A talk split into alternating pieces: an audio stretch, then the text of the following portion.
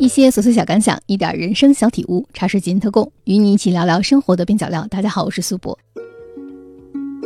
留声机里的余音，四方框中的传奇，走过大时代，记录流金岁月中的人和事。我是苏博，与你一起寻访时空中的极光片语。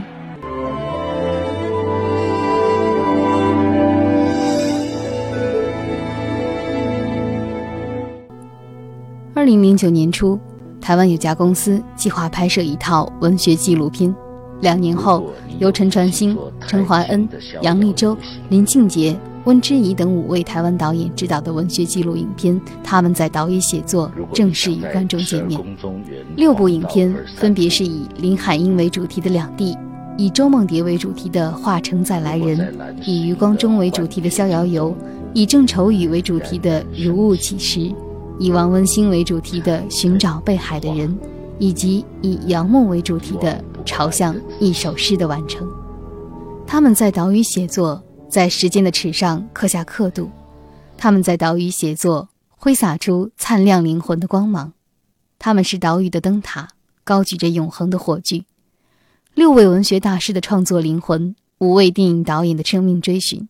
成就了这份二十一世纪台湾文坛的重要文学记录，也是影坛深刻的文学电影。与您一起分享林海音《两地》。一九四八年临近年末，风雨飘摇中，林海音置身于一百多万人中，踏上了从上海去台湾的中心轮。第一次离开台湾的那一年，林海音五岁。父亲因为不堪忍受日本的殖民统治，举家从台湾搬迁到北京。二十五年后，林海音跨海还乡，父亲已经在北京去世，身边陪伴她的是丈夫夏承营和三个孩子。在台湾生活了十二年后，林海音出版了《城南旧事》，她以一个儿童的视角打量着北京城南的风物情韵，是家国记忆，更是个人命运的记录。二零零九年的夏天，在新加坡参加纪录片大会的杨立洲接到了拍摄林海音纪录片的邀请。在纪录片拍摄之初，杨立洲感到庆幸，因为林海音是整个他们在岛屿写作系列纪录片中唯一一位不在世的作家。那么多的大师都健在，在拍摄过程中一定会受到他们的影响。杨立洲以为可以自由发挥，可当他开拍的时候，才发现。林海音在文学创作以及做一个编辑最高峰的那个阶段，并不是一个所谓的录像发达的时代。当时杨立洲只看过林海音的《城南旧事》，抓不到一个方向，如何在影片里追溯这段历史？一度他去拍林海音的女儿和儿子，去拍林海音的学生，但大量的访谈会使影片过于乏味。直到他看到了林海音的散文集《两地》。两地比《城南旧事》晚几年出版，让导演震撼的是，这本书的书名不是“两地”这个词，而是“两”这个字，让他突然联想起来，他既是一位文学家，又是一个编辑。两次回到台湾，大多数时候都处在一个两两对望、两两相融的状态中。“两”这个字为影片打开更大的空间，是在2009年秋天。恰逢林海音的女儿夏祖丽回北京探亲，他通知了杨立洲，杨立洲来不及多想，就匆忙带着团队赶过去拍摄。那是奥运的第二年，很多的北京四合院胡同逐渐消失在历史的尘埃中，更不要说冬日里的骆驼队了。夏祖丽和杨立洲在面目全非的北京南城里寻找林海音的足迹，还好林海音幼年生活过的胡同还在。胡同里，一位老太太问他们两个找谁呀？夏祖立提到城南旧事，话还没有说完，老太太马上接话，就是这儿了。原来老太太就是城南旧事中林先生家长工老王的女儿。老太太的名字叫秀珍，她从床下搬出来当年挂在胡同口的招牌“晋江会馆”，这是秀珍的母亲留下来的。她离世前曾经叮嘱秀珍要保管好这个招牌。说不定哪天林家的人就会回来。一九九零年，林海音也曾经回到北京，一次偶然的机会，林海音的儿子给杨立洲提供了这段北京探亲之旅的录像。看到录像，想到之前夏祖义的回乡路，杨立洲感动不已。这就不只是海峡两岸，也不只是新旧交替，不是男跟女，他有了时间的关系，甚至是生和死的关系。在电影里，夏祖立时隔二十年后重新走上母亲当年的探亲道路，巧妙的剪辑使母女二人仿佛在不同的时空中展开对话。更妙的是，林海音最著名的小说《城南旧事》是用动画的形式表现。杨立忠一开始并不想用动画，但他想到如今的年轻人越来越不喜欢阅读文字，而是喜欢观看影像，动画的表现。或许可以在很短的时间内吸引他们，透过动画的内容去理解故事到底是怎么回事，再透过故事让他们认识到人。杨立洲希望这部纪录片能够充当一把钥匙，让更多的人通过观看这部纪录片打开文学这间教室。如果林海音一直在文学创作领域，我们可能只会有一个非常棒的文学作者，人们看到的也只是多了几部文学作品。但他作为一个编辑，使我们获得了更多的文学作品。回望林海音的一生，杨立洲最钦佩的是他的编辑身份。《城南旧事》出版之时，已经是林海音在《联合报》做副刊编辑的晚期了。《城南旧事》出版的第二年，十四岁的林怀民创作了首篇小说儿歌，刊登在副刊上，获得了三十元的稿费。靠着这笔稿费，林怀民上了生平第一次舞蹈课。后来成为伟大的舞蹈家。同年副刊连载了钟兆征的《鲁冰花》，这部作品至今仍然感动着无数读者。也是在那一年，余光中开始在副刊上发表文章。他住在台北城南，经常晚上步行十几分钟，把长篇诗文的译稿送到林海音家中。余光中回想往事，形容林海音是一位资深的美女加资深主编。两岸。按时间脉络呈现了林海音一生的文学事业，在他们在岛屿写作这六部电影的放映序列当中，两地排在首位。面对首映之后的盛赞，杨立洲说：“《城南旧事》不是一本小说那么简单，而是一个文学时代的发生。”对于赞美，他深感惶恐，因为他始终觉得两地无法呈现完整的林海音的文学生涯。林海音先生讲过，他写《城南旧事》的时候，那些城南的童年的记忆纷至沓来，想拦都拦不住，是一种自然的生命的流淌。因为他几乎写的就是自己的童年真实的成长经历，加进了非常多的艺术的因素。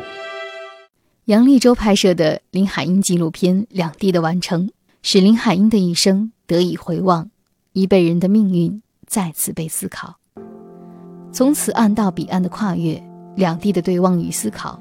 正是林海音奇人奇文最具分量的特质，在每一个地方都是他的故乡，他永远不会漂流。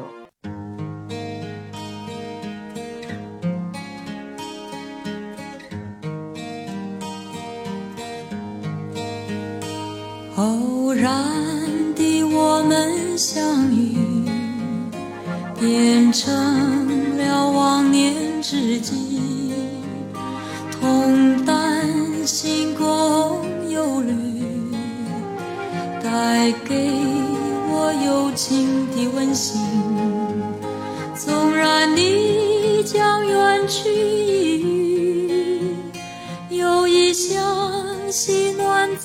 我心底。纵然你将离我远去，又一香。系你我心底。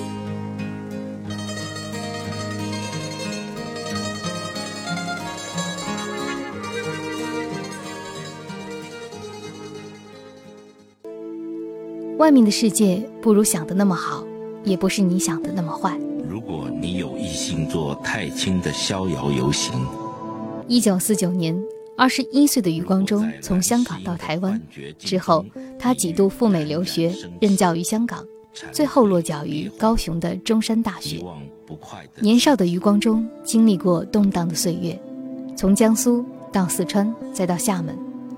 导演陈怀恩回顾余光中的人生这些年，把拍摄余光中的这部文学纪录片命名为《逍遥游》，与您一起分享他们在岛屿写作系列《余光中逍遥游》。《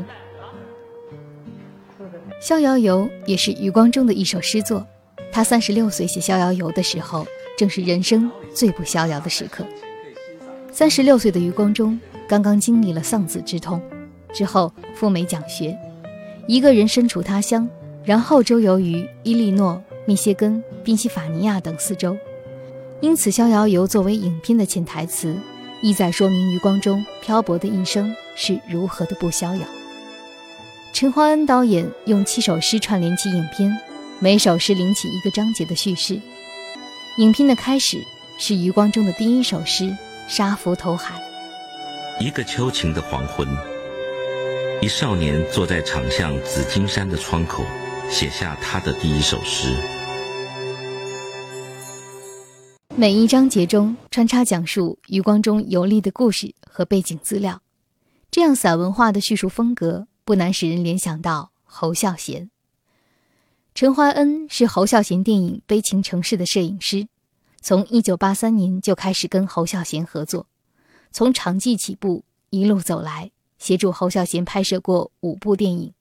陈怀恩在解释自己的拍摄风格时说：“他和侯孝贤会找到一件事，让他站在比较客观的角度去把最深沉的感情传达出来。”纪录片拍摄了两年，一直到现在，陈怀恩都觉得跟余光中的关系没有那么深入。在陈怀恩最初的印象里。余光中的诗文给他的感觉是一个很自由随意的人，可是接触之后才发现，余光中很严肃，他太有学问了，给人的压力很大。余光中并不是一个能够轻松的把学问给他人做交流的人。拍摄余光中给陈焕安实实在在的压力，在一次座谈会上，学生问余光中对季贤的看法，余光中没有回答，然后反问学生季贤是谁，学生愣住了。余光中接着说：“是那个三十年不写诗了的季贤吗？季贤三十年前去美国后就不写诗了，但我还在写。”陈怀恩说：“这样直率的回答，使旁听的工作人员都听得一身冷汗。”这些经历使陈怀恩采取了迂回采访的方式。最初开始拍摄《逍遥游》时，陈怀恩和编剧整理了一些问题，让台湾年轻的诗人罗任林带着这些问题去访问余光中。想借着诗人之间的对话，使纪录片本身增添色彩。让陈怀恩没有料到的是，罗任林对余光中非常的尊敬，很多问题都不敢对余光中进行追问。这样的采访对影片并没有帮助。第一是不刺激，太温和，好像只是把人们从书上看到的、网络上收集到的再说一遍而已。一方面，过去对余光中的采访太多了，陈怀恩的电影要想方设法的出新。另一方面，陈怀恩又担心拍出来的余光中没法受到大众的认可，因为如果不拿出一些特别的资料和信息，这样给别人就容易造成误会。令陈怀恩没有想到的是，结束了这次温和的采访之后，余光中就跟他说自己很忙，没有时间再接受纪录片的采访了。陈怀恩这才明白，余光中理解的纪录片和自己理解的根本不是一个概念。余光中接受过无数次采访。无非都是两三天就结束，而纪录片《逍遥游》要延续两年之久。最终，陈华恩放弃了对观众的引导，开始寻找一种和余光中之间相处无关的东西。他们不断的提醒自己，回归影片创作的本质就是要用影像来说故事。陈华恩开始用剧情的方式安排《逍遥游》，甚至心虚的开始安排事件和设计人物。影片中，余光中坐着火车和朋友去垦丁海边旅行，在海边打太极、打水漂。陈怀恩坦言，这趟旅行是他设计出来的。这些设计让陈怀恩心虚，但好在这些画面并不做作。余光中很喜欢垦丁，还给同行的人讲解打水漂的要领，像个孩子一般的纯真自然。这些都是陈怀恩没有想到的。石头要扁，形状要圆。《逍遥游》里设置了一个虚拟的人物——青年余光中。青年人在他们在岛屿写作的海报上背对着镜头，面朝大海。电影中，在台北厦门街的巷子里，余光中看到青年的余光中向他走来，仿佛是游子回乡。后来，余光中在香港的座谈会上说，当他看到影片这一幕的时候，心里想对年轻的他说：“外面的世界不如想的那么好，也不是你想的那样坏。”两年的拍摄让陈怀恩对余光中有了更多的了解。事实上，最初拍摄他们在岛屿写作系列的时候，导演们对选中的文学大师都心怀敬畏。二零零九年初，导演们对如何下手还一头雾水，而制作单位的回答非常简单，目的就是给学生们进行文学教育，因为只有年轻人才会有机会去传承。我我希望。余下来的岁月，多写一点东西，多翻译一点东西。我现在正热衷于翻译济慈的诗，我希望有更多时间从容的来推敲啊，来怎么样。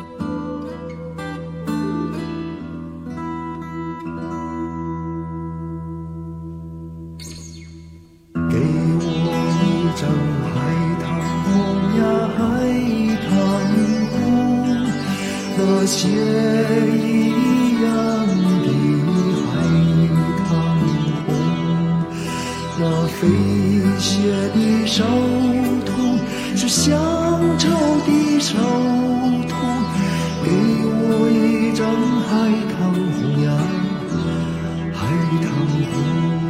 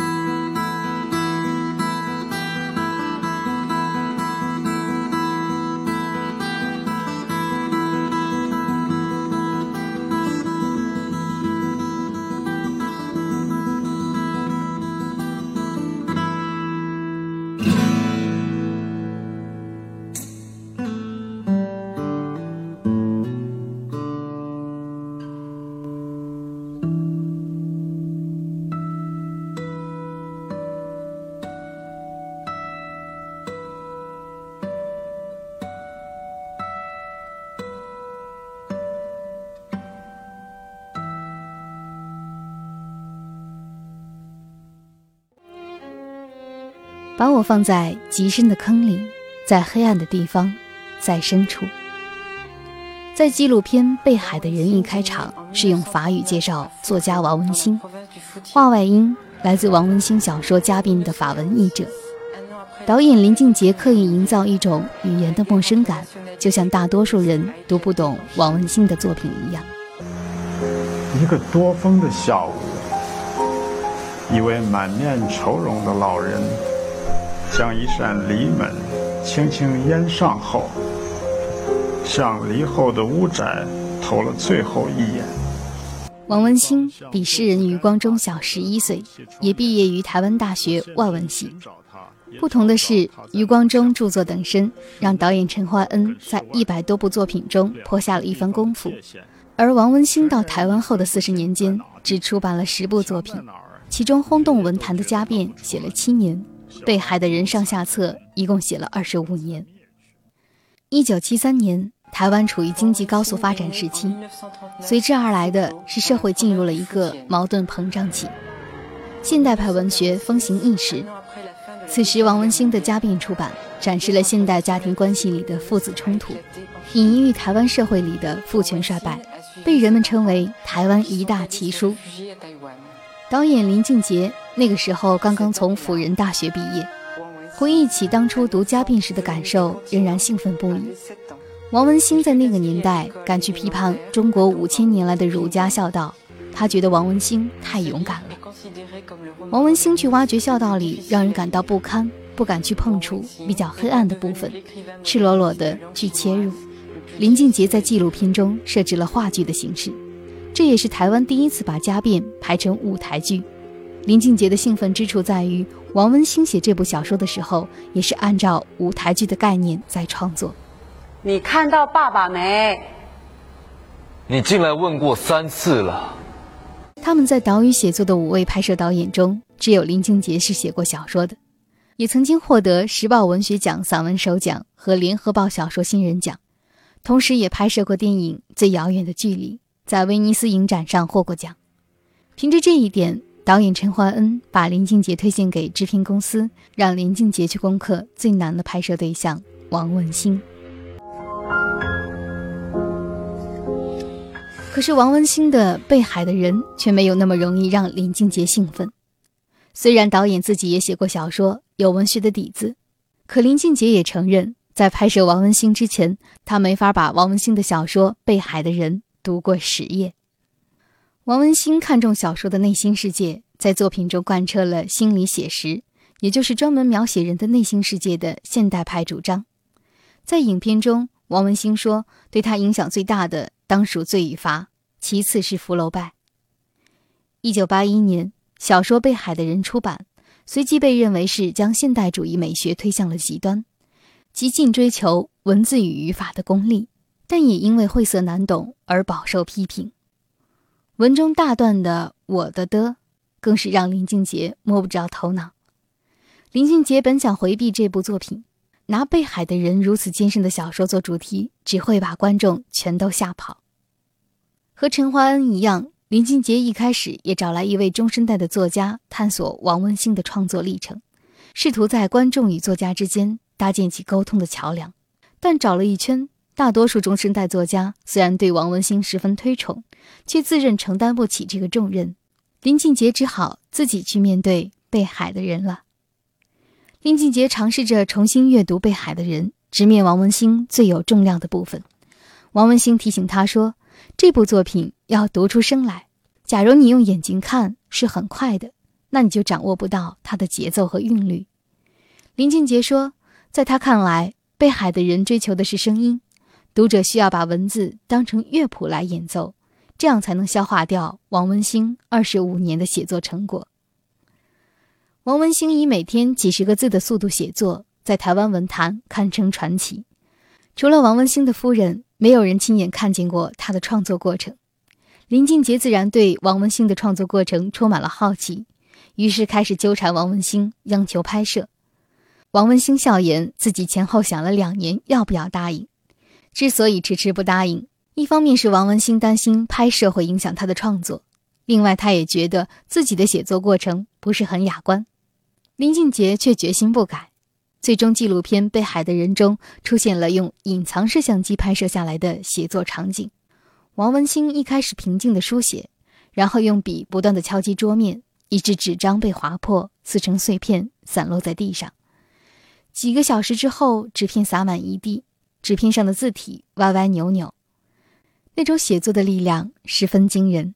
现在回头去想，林俊杰觉得才华并不是下笔如有神那么简单。所谓的才华概念也被王文兴彻底的颠覆。在拍摄中，王文兴给林俊杰震撼太多，以至于林俊杰拍了三分之二素材之后，自知无法展现王文兴的全貌，只能用关键词的方式来展现王文兴的不同侧面。最后，林俊杰用二十一个关键词串联起了《被海的人》的脚本，其中最满意的就是那句：“把我放在极深的坑里，在黑暗的地方，在深处。”恰好小说《被海的人》发生在一个叫做深坑坳的地方。林俊杰认为这句话可以反映出王文兴的生活意境。王文兴喜欢电影和音乐，之前也做过台湾金马奖的评委，但在二十多年前，他把音乐和电影全部戒掉了。他认为在音乐和电影上花费的时间太多，而自己是一个作家，需要花更多的时间在写作上。林俊杰第一次到王文兴家里时，发现这位作家只专注于写作，连藏书都没有。家里没有多余的东西，四面墙壁是空的。林俊杰说：“我觉得王文兴是舍得的，他舍弃了世俗的欲望，舍弃了世俗的种种，因为只有把那些东西都舍掉，才能够省下时间，省下生命，专注于写作。这样一来，林俊杰也终于能够释然王文兴为什么一直都默默无闻。”一九六零年，大学三年级的王文兴曾和白先勇、欧阳子等人一起创办了《现代文学》杂志，向读者介绍卡夫卡、福克纳等现代派作家。他们的作品受到大学生和青年读者的欣赏。王文兴的同班同学那么有名，他却不会不平衡，因为他唯一在乎的就是用写作去挖掘生命的真实。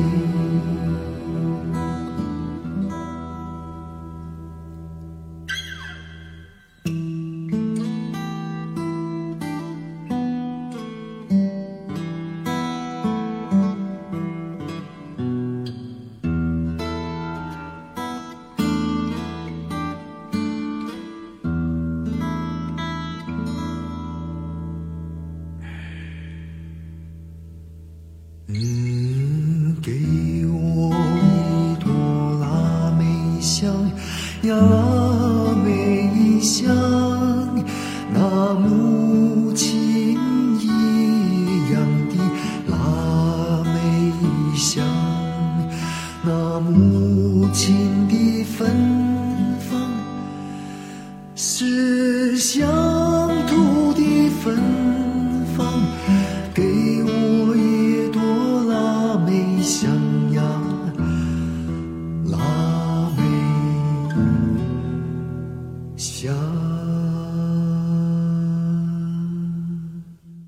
间特供，与你一起对抗生活的枯燥与无聊。我是苏博，咱们下期见。